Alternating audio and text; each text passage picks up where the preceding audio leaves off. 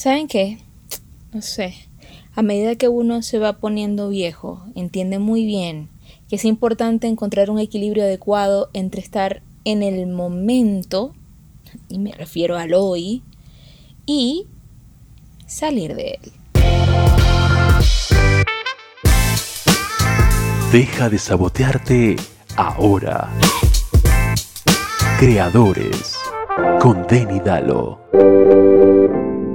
Wow, no puedo creer que estoy aquí, que estoy grabando un nuevo episodio para creadores. Ha pasado mucho tiempo, ¿eh? Mucho, mucho tiempo, pero estoy feliz de reencontrarme con sus oídos eh, y bueno, de reencontrarme con la gente que necesita ser inspirada, tocada, eh, que están buscando ese detonador que los conecte con algo que no saben qué es y es precisamente este podcast que he hecho con muchísimo cariño. Yo soy Deniris Daza, arroba Denidalo, grabando desde la ciudad de Bogotá.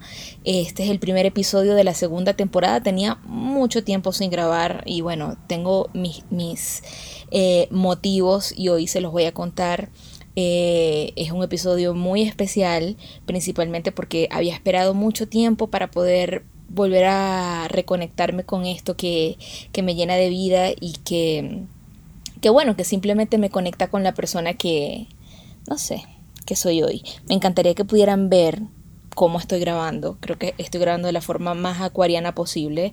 Eh, decidí hacer un estudio en mi closet porque tengo un estudio realmente en mi casa, pero necesitaba como este sentido de intimidad eh, y no sé por qué pensé que rodeada de zapatos y no sé cobijas, eh, suéteres, iba a sentir esa intimidad que, que necesitaba para poder hablarles, ¿no? Porque, bueno, ha pasado mucho desde la última vez que estuve conversando con ustedes y este primer episodio decidí hacerlo porque hace poco escuché el primer episodio de Creadores y bueno, creo que después de, no sé, de esta vorágine que estuve viviendo durante más de año y medio, quizás, em, detuve, me detuve a, realmente escucharme, eh, a realmente conectarme con la Deniris del pasado y me sorprendí mucho de mí misma, ¿no?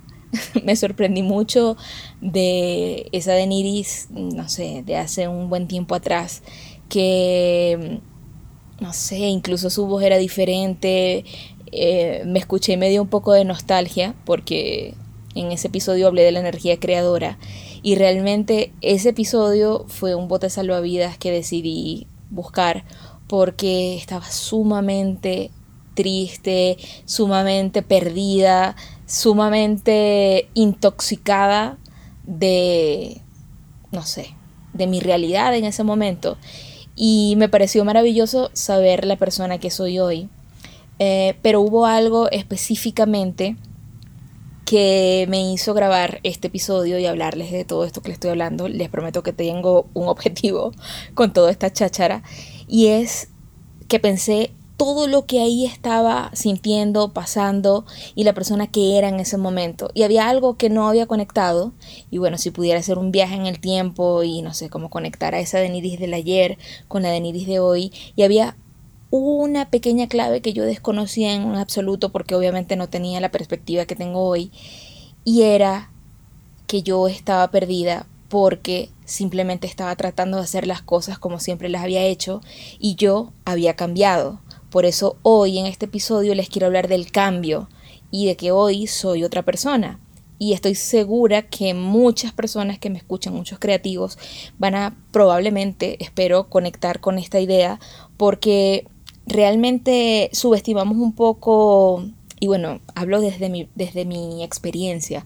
Yo era de esas personas que decía, la gente no cambia, la gente modifica sus actitudes porque siempre somos las mismas personas. Y yo me escucho y digo, Dios mío, qué osadía, bitch.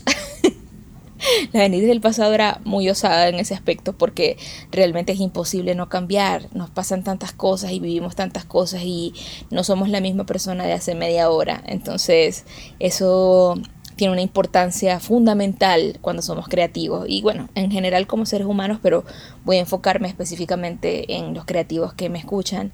Y eso tiene un contraste muy importante que, bueno, que cargamos con este peso, con esta cruz de ser unos adictos a la creatividad, a, estar pensando ideas, a estar en constante cambio. Y creo que esa es la principal cualidad que un creativo debería tener.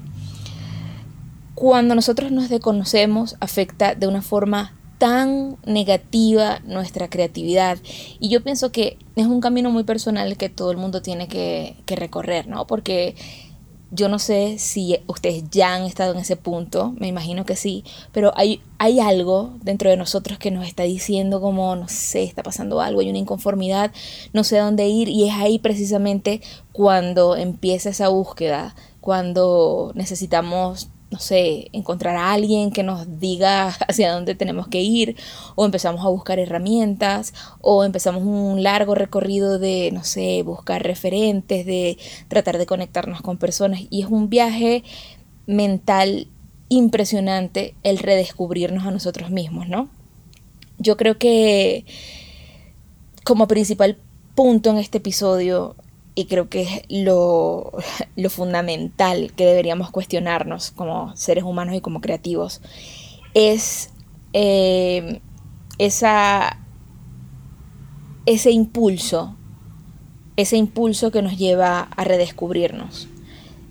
Como les digo, no somos la misma persona siempre y yo creo que en mi caso y siempre he dicho como que esto lo quiero dejar para el día que lance el libro, contarlo y no cansar de contarlo y, y bueno, los motivos que me llevaron a redescubrirme, en mi caso, creo que como creativa, esta necesidad de repente explotó un día enviando un correo electrónico a una editora que en mi vida jamás había visto y hace días también, no sé por qué me comencé a conectar mucho con esa Niris del pasado. Eh, y leí el, mail que le envié y me dio ternura conmigo misma porque yo estaba en ese proceso de redescubrirme, porque nada estaba funcionando, estaba bloqueada, eh, estaba inconforme, en fin, escuchen el primer episodio y sabrán de todo lo que les estoy hablando.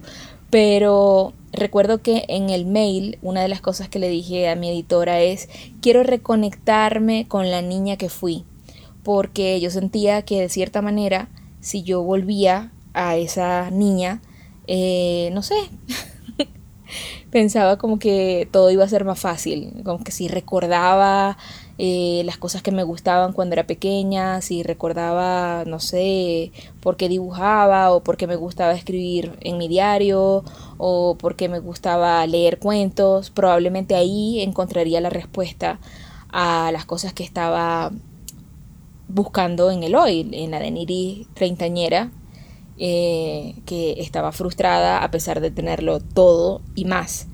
Y todo ese camino y ese correo electrónico me llevó a escribir mi primer libro. Les juro que no sé cómo lo hice, les juro que no sé cómo pasó, pero creo que también esa es como la magia, ¿no? La magia de cuando uno necesita conectarse con algo, conectarse con uno.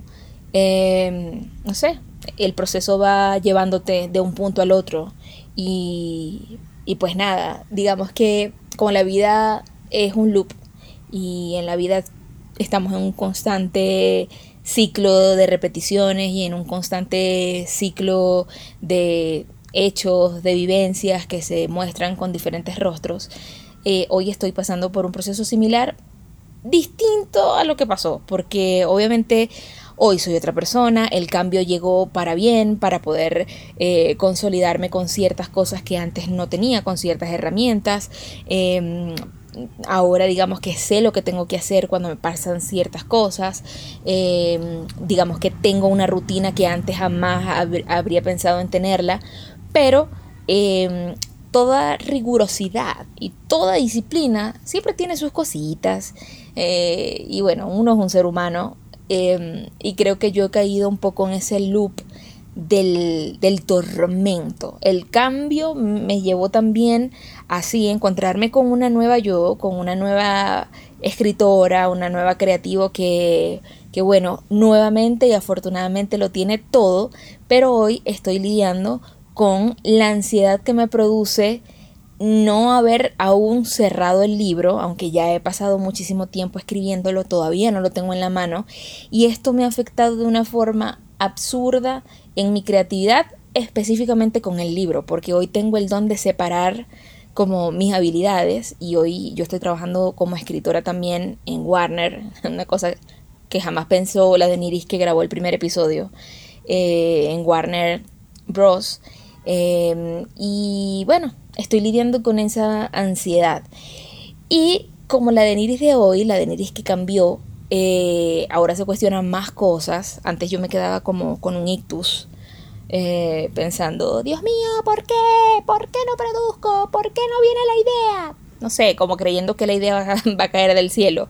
Em, pero hoy me he cuestionado mucho eso y em, eso me hizo comenzar nuevamente una búsqueda, ¿no? A partir de ese cambio, sé que hay un proceso específico en mí que está fallando porque hay algo allí que todavía no descubro y conecté con un artículo del New York Times que me encantó, se llama Estar en el tiempo. ¿Cuánto debemos valorar el pasado, el presente y el futuro? Este artículo lo escribió Paul Bloom, que es un autor, pues bueno, de cinco libros, es psicólogo, es editor, coeditor de otros tres libros también. Eh, y bueno, escribe unas columnas maravillosas y unos ensayos maravillosos que se publican allí en el New York Times. Y me pareció interesante porque el artículo habla con algo que conecté muchísimo y con lo que probablemente ustedes también, si están en este momento de desconocimiento total de la persona que son hoy, y bueno, les queda perfecto porque estamos comenzando un nuevo año. Em, y me pareció curioso porque todo el artículo se encargó de hacerte cuestionar el cómo no estamos aprovechando nunca el vivir en el tiempo presente. Y esto, aunque parece, no sé, una charla de estas motivacionales de vive el hoy, la verdad sí tiene su ciencia. Y hubo, entre muchas cosas que, estuve leyendo en el artículo, hubo algo que me, que me llamó la atención, ¿no? Porque él hacía la comparación de que estas personas que practican mindfulness están principalmente tratando de trabajar el tema de estar en el presente, estar en el presente, pero cuando uno le dicen eso y lo quiere llevar así al tema creativo, ah, no sé, eso es como, ah, sí, vivo en el presente, pero ¿cómo carajo se come esto? Y hubo una analogía, si se quiere, eh, que me pareció interesante porque hablaba del sadomasoquismo, ¿no? Se dice que estar en el momento presente es una, una ventaja que especialmente la gente que practica BDSM lo conoce muy bien y lo leí me dio risa y yo dije, ok, ¿Por qué? Y es que, fíjense, las personas que practican el sadomasoquismo, ¿verdad? Por lo menos si han investigado, han visto, lo han practicado, saben que utilizan pues un poquito de castigo para generar placer. Y este autor decía, un látigo es una excelente manera de hacer que alguien esté aquí y ahora. No pueden apartar la mirada y no pueden pensar en nada más. Y yo dije, carajo, esto tiene todo el sentido del mundo. Es como un pequeño corrientazo que te despierta y te hace entender que estás es aquí. A veces siento que nosotros pecamos mucho eh, con esta idea de estar rumeando todo el tiempo, rumeando y buscando la persona que fui y la persona que seremos, que queremos ser y estamos todo el tiempo, todo el tiempo ahí navegando en esa idea que no somos suficientes porque no estamos haciendo las ideas que Sutanito hace y nos concentramos tanto en eso, en rumear, en rumear y en estar allí, que incluso podría decirse que ese proceso es importante, pero no puede ser constante porque no es sostenible. Y personalmente, porque finalmente este podcast, aunque lo hago con el propósito de que ustedes tengan, no sé, un momento de, conexión con ustedes mismos y de reflexión, em, no sé, hizo mucho clic conmigo porque me hizo pensar en qué, o mejor dicho, cuál fue el latigazo que yo usé para volver a mi tiempo presente. Yo estaba viviendo mucho antes de, entender que ya yo había cambiado y que tenía otras necesidades eh, humanas, creativas, eh, no sé, eh, diferentes necesidades. ¿Cuál fue ese latigazo que me conectó con mi presente? Y no sé si fue uno, yo diría que fueron muchos, la verdad. diría que muchas cosas que me conectaron en el hoy fue, bueno, primero tomar terapia, esos fueron mis primeros latigazos, ¿no? Como ir a terapia y empezar a descubrir esas respuestas, esas frases clásicas que el psicólogo siempre te dice cuando estás en esas conversaciones y tú empiezas a cuestionarte y empiezas a darte cuenta que has pasado demasiado tiempo pensando en que no has logrado algo y ese tiempo se está yendo y se va y se va y se va y no lo estás haciendo. Entonces ahí fue cuando yo comencé con este cambio. Em, y me pareció súper interesante porque es algo bueno de preguntarse cuál es el látigo que puedo utilizar. Y espero no sea el látigo de tu indiferencia, chamita, sino el látigo creativo que me puede impulsar a despertar y abrir los ojos y darme cuenta, no sé, que estamos aquí, que estamos en este momento y bueno, entendiendo o partiendo de ese latigazo en el alma y en la energía creadora, puedo comenzar a entender quién es la persona que soy hoy.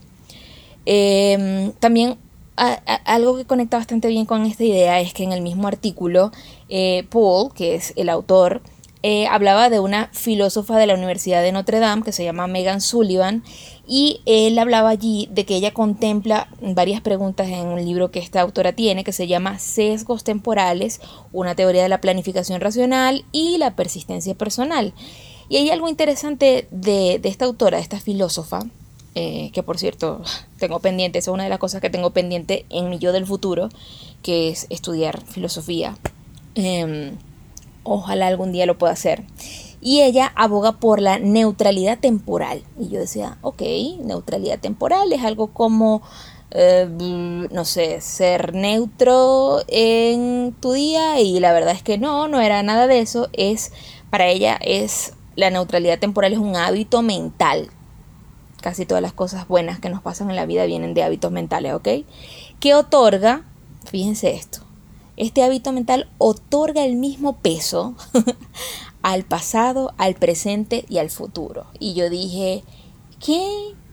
¿Esto es real? ¿Esto es real? Porque yo les digo una cosa, yo no sé si es mi luna en escorpio, pero yo vivo pensando en el pasado, en lo que pude haber hecho y no fue, pero la nueva yo, esta de Niris con nuevas necesidades, aunque le encanta eso, es como mi, mi crack, la nostalgia, el dolor. Hubo una frase que mi psicóloga me dijo que me llegó mucho y me dijo, tú puedes ser creativa también desde la alegría, desde la paz, desde la tranquilidad y no solamente desde la tristeza, desde la nostalgia. Y yo dije, esto es real, esto es real. y esto me hizo mucho sentido porque fíjense que a esta autora le preocupa principalmente cómo nosotros los seres humanos nos estamos relacionando con el tiempo como personas, como individuos. Y ella especialmente cree que muchos de nosotros lo estamos haciendo mal en este sentido porque estamos demasiado sesgados por el tiempo y ya les voy a explicar. Fíjense que esta idea tiene mucho sentido con el tema del cambio y de las personas que somos o creemos ser o las personas que estamos demandando transformarnos. Ella habla un poco sobre esto cuando dice específicamente, tenemos preferencias injustificadas sobre cuándo deberían ocurrirnos los eventos. Y esto es tan real, y ya les voy a explicar por qué me llegó tanto. Tal vez tú que me estás escuchando tienes un sesgo cercano eh, y esto, esto es un insight. Te comes las palomitas de maíz cuando la película está a punto de comenzar, aunque probablemente las vas a disfrutar más si, bueno, esperaste. Quizás tengas un sesgo futuro eh, cuando estás molesto, no sé, por una tarea desagradable que tienes que hacer mañana, aunque apenas te moleste el recuerdo de haber realizado ayer una tarea igualmente desagradable. Es decir, estamos ahí paralizados pensando en las posibilidades futuras o en las posibilidades de cómo debería pasar exactamente y planificar eso de una manera tan abismal que nos olvidamos de vivirlo, de disfrutarlo. O tal vez tienes un sesgo estructural. Un sesgo estructural que viene de, no sé, preferir que tus experiencias tengan una determinada forma temporal. Por ejemplo, esto soy yo, planeas tus vacaciones de manera que la mejor parte llegue al final. O, les voy a poner un ejemplo mucho más maravino, más zuliano, más venezolano, eh, las tajadas me las voy a comer al final. Ese va a ser el último bocado para que sea el último bocado, el perfecto de todo el plato. Entonces estamos todo el tiempo, y esto es eh, esto, este análisis que hace eh, Megan Sullivan y que nos comparte el autor del New York Times, me conecta mucho con esta idea del cambio y, de la persona que hoy estamos demandando ser y que yo les invito en este episodio de retomar eh, un poco esa idea de de verdad cuál es mi necesidad hoy, cuál es mi necesidad creativa hoy. Eh, al principio les dije que el desconocernos de esta forma afecta creativamente muchísimo porque, por ejemplo, cuando estamos en algún proceso de creación, evidentemente hay momentos naturales donde lo que estamos haciendo quizás no nos gusta o no nos sentimos cómodos y esto es natural porque igual la creatividad y la creación es un, una constante exploración y una constante búsqueda de algo nuevo y diferente. Pero hay un momento crucial también donde nada fluye, donde nada nos gusta, donde ya no es tan natural esa sensación. Y también siento que eso pasa porque, y hablo de mi experiencia personal, no sé si esto sea para todo el mundo, pero se los comparto porque quizás alguien lo necesite escuchar eh, sentimos como que no hay, no está ecualizado la persona que estamos siendo por dentro o que creemos tener por dentro con la persona que mostramos afuera. Y hay personas que tienen crisis de identidad y quizás vienen haciendo mucho tiempo algo y de repente, no, no quiero hacer más esto. Y le he invertido 15 años a esto y no lo quiero hacer más y porque ya no nos llena, porque ya desconocemos a esa persona eh, que éramos y que nos motivó a ser no sé, a, construir ciertas cosas. Y aunque esto no tiene que ser para nada fatalista, porque probablemente puedes hacer lo que amas toda la vida o no es un pecado cambiarlo y abandonarlo y comenzar otra cosa nueva porque eso también es de mucho valor. Pero si estás sintiendo específicamente esto, yo creo que es el grito que el cuerpo y la mente y el alma creativa te está pidiendo o te está dando para que te cuestiones qué persona eres hoy. La persona que hoy necesita, no sé, eh, nuevos amigos, un nuevo estímulo, eh, necesitas cambiar de ambiente, un cambio de ciudad, un cambio de trabajo, eh, una nueva pareja, qué sé yo. Los seres humanos estamos todo el tiempo cambiando, todo el tiempo cambiando, nuestras necesidades no son las mismas, cuando somos niños, que cuando somos adolescentes, que cuando somos adultos y cuando somos adultos, pues nuestras necesidades mutan todo el tiempo porque nosotros somos mutables. Eh, somos energía y la energía todo el tiempo se está transformando. Y como creativos, que demandamos todo el tiempo esta, este, esta fuente energética, creo que deberíamos todo el tiempo preguntarnos si está bien ecualizada la cabeza con el corazón y el espíritu creativo, porque creo que partiendo de ese cuestionamiento nos vamos a ahorrar mucho tiempo de búsqueda, mucho tiempo de preguntas y sobre todo eh, mucho autosabotaje, porque generalmente cuando esto pasa y no hay esta sincronía, eh, alegamos como que no, es que ya quizás no soy tan creativo, hay nuevas personas que hacen cosas mejores, no soy tan bueno como los demás. Usualmente esos son como los verbatims que vienen a nuestra mente. Y la verdad es que no. Cuando nos damos cuenta de que hoy somos personas nuevas, con otras necesidades y también con otras habilidades, posiblemente vamos a tener una potencialización de nuestra capacidad creativa, porque eso también muta, nuestra capacidad creativa no es la misma siempre. Y creo que eso es lo maravilloso del el cambio, de ser alguien nuevo y de posiblemente, no sé, practicar eh, este hábito mental que decía Megan Sullivan, ¿no? De otorgarle el mismo peso al pasado, al presente y al futuro. Me parece importante, sí, acudir de vez en cuando al pasado porque ahí hay herramientas que nos van a servir en el presente, pero también es importante pensar en el futuro con una dosis correcta de ambición, de planeación y de proyección. Em, quiero despedirme de este primer episodio, no solamente con toda esta cháchara, que espero les haya gustado, sino también con unas recomendaciones finales, no sin antes recordarles que bueno, yo estoy ahí en las redes sociales siempre atenta, que me escriban cualquier cosa, eh, que me compartan si les gusta el, el, podcast, porque aunque esto es una terapia personal, me encanta saber que pude ayudar a una sola persona, para mí eso me da vida. Y bueno, es mi gasolina personal. Estoy en todas las redes sociales como arroba de Nidalo en Twitter, en Instagram, que soy muy activa allí. Y también me pueden escribir a través de hey arroba denidalo.com o en cualquier plataforma de podcasting. Por favor, no se les olvide rankear el podcast a ver si llego a algún lado con esto. Y ahora sí, las recomendaciones finales que me funcionaron a mí, tengo puntualmente cuatro que ojalá las pongan en práctica. Si ustedes están en ese momento de cambio, son otras personas, otros creativos, o están en ese momento de búsqueda personal. Para mí, una de las cosas más importantes, y esta es la primera recomendación, aprovechando que estamos comenzando el año, eh, tengo una agenda, que esa agenda va a ser su Biblia sagrada, su conexión con su mente de la forma más íntima posible. Y el primer ejercicio que me encantaría que ojalá hagan es hacer un ajuste de cuentas. Sí, un ajuste de cuentas como los presidentes, como lo que no hace Maduro nunca. Bueno, hacer un ajuste de cuenta con tu yo del hoy. Y en ese ajuste de cuentas ustedes se van a extender a escribir una cantidad de respuestas a las preguntas que ustedes se quieran hacer. Em, algunas preguntas que yo me hice eh, eran, ¿son las mismas metas las de, las de las de Niris de hoy a las de, la de Niris de, no sé, hacía un año? Y la respuesta para mí fue no. También pregúntense cuáles son las experiencias que quieren vivir en este nuevo año, por ejemplo.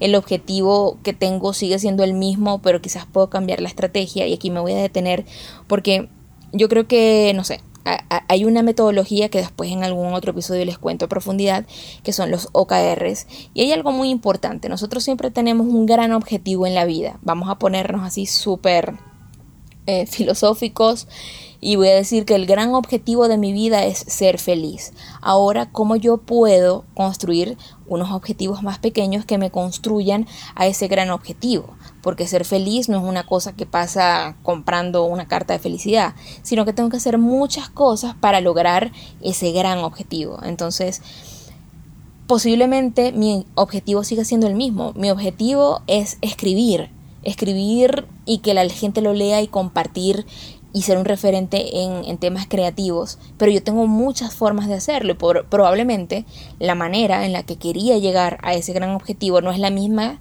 eh, no es el mismo camino que utilicé hace tres años al camino que estoy utilizando hoy, pero yo estoy siguiendo el mismo objetivo. Entonces, dentro de ese ajustes de cuentas que ustedes van a hacer con el yo del hoy, podrían preguntarse eso. Si mi objetivo sigue siendo el mismo y si sigue siendo el mismo, pues, ¿qué estrategia voy a utilizar para lograrlo? Esto es súper importante porque ahí también comienzan muchos cuestionamientos, ¿no? De si realmente deseo, no sé, trabajar en función al dinero o a premios o a qué. Eh, es un ejercicio bien interesante y bien introspectivo. Ojalá se tomen la tarea y la libertad de hacerlo como les dé la gana, con las respuestas y las preguntas que les dé la gana. Esto es un ejercicio para ustedes que va a tener un valor importante para ustedes y bueno, la fortuna de quien se atraviese con ustedes también. Como segunda recomendación, algo que les quería decir es que a veces, eh, recuerden esto, la meta está muy, muy sobrevalorada y esto se los digo desde toda la experiencia posible. La meta está sobrevalorada y se nos olvida lo importante o lo verdaderamente importante que es el proceso.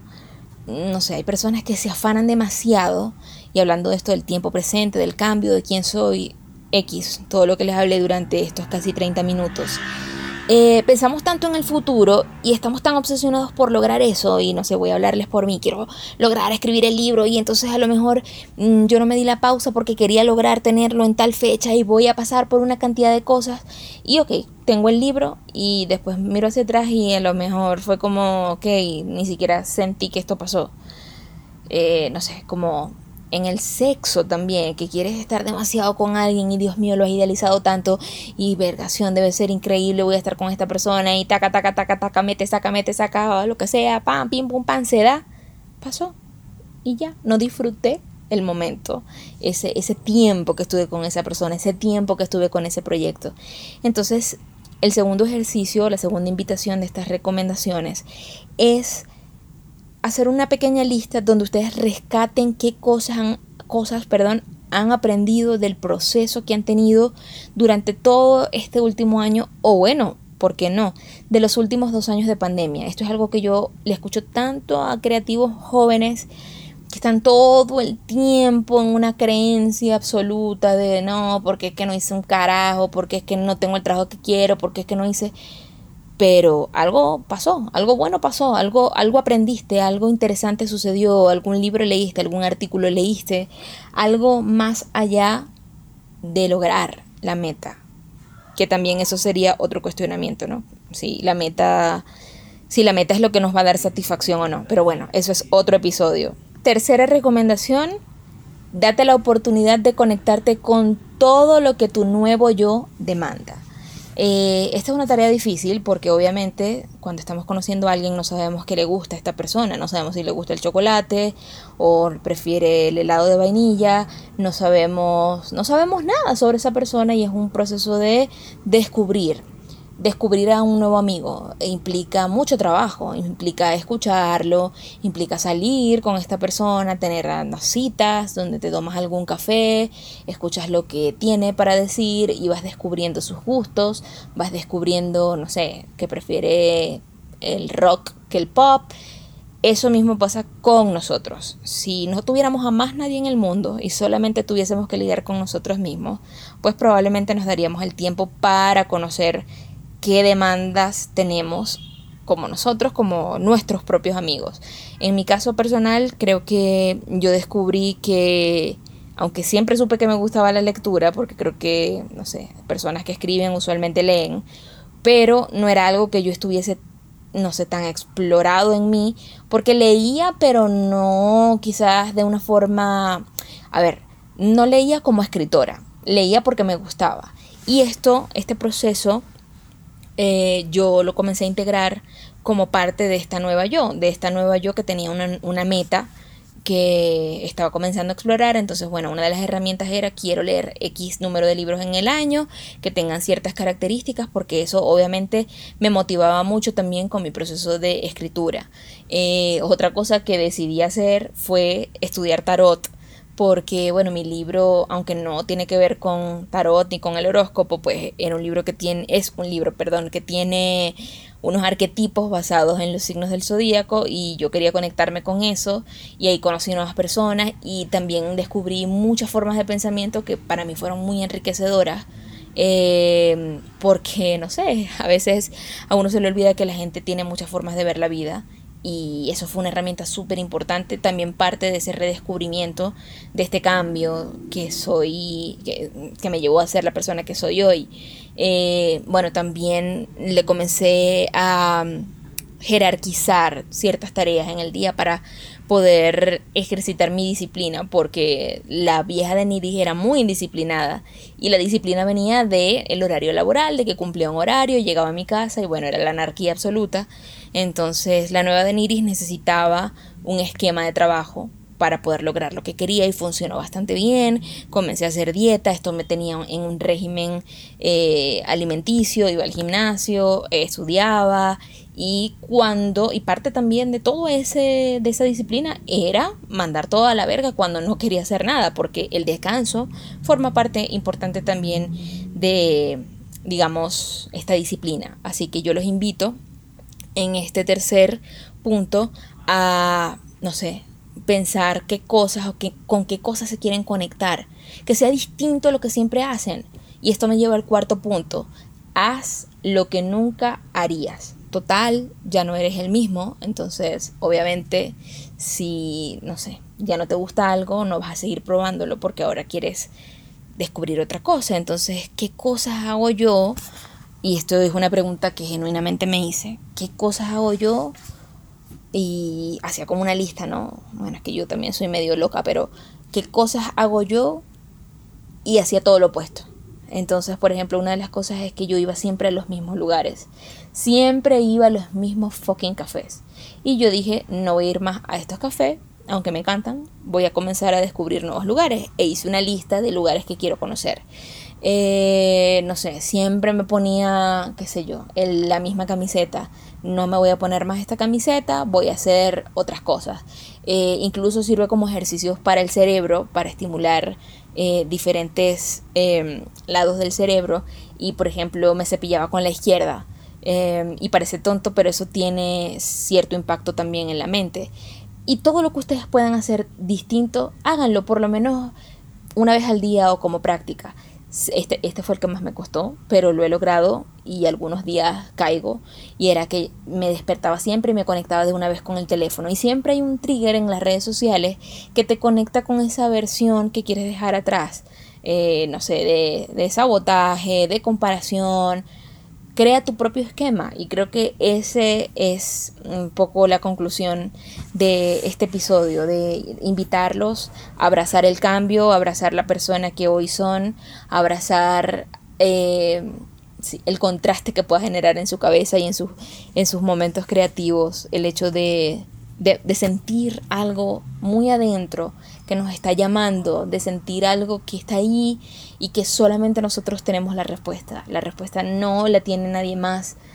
Ningún amor, ningún ex amor, ningún psicólogo. Todo lo que está alrededor pueden ser agentes de cambio, pueden ser herramientas, pero la respuesta únicamente habita en nuestro corazón.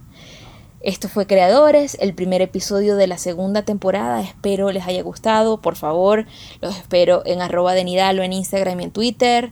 Em, si les gustó, pues nada, me cuentan.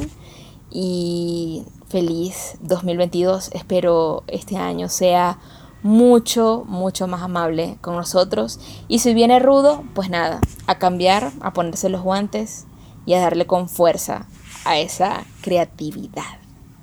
Soy arroba de Nidalo, de Nidiraza. Los quiero un mundo. Chao.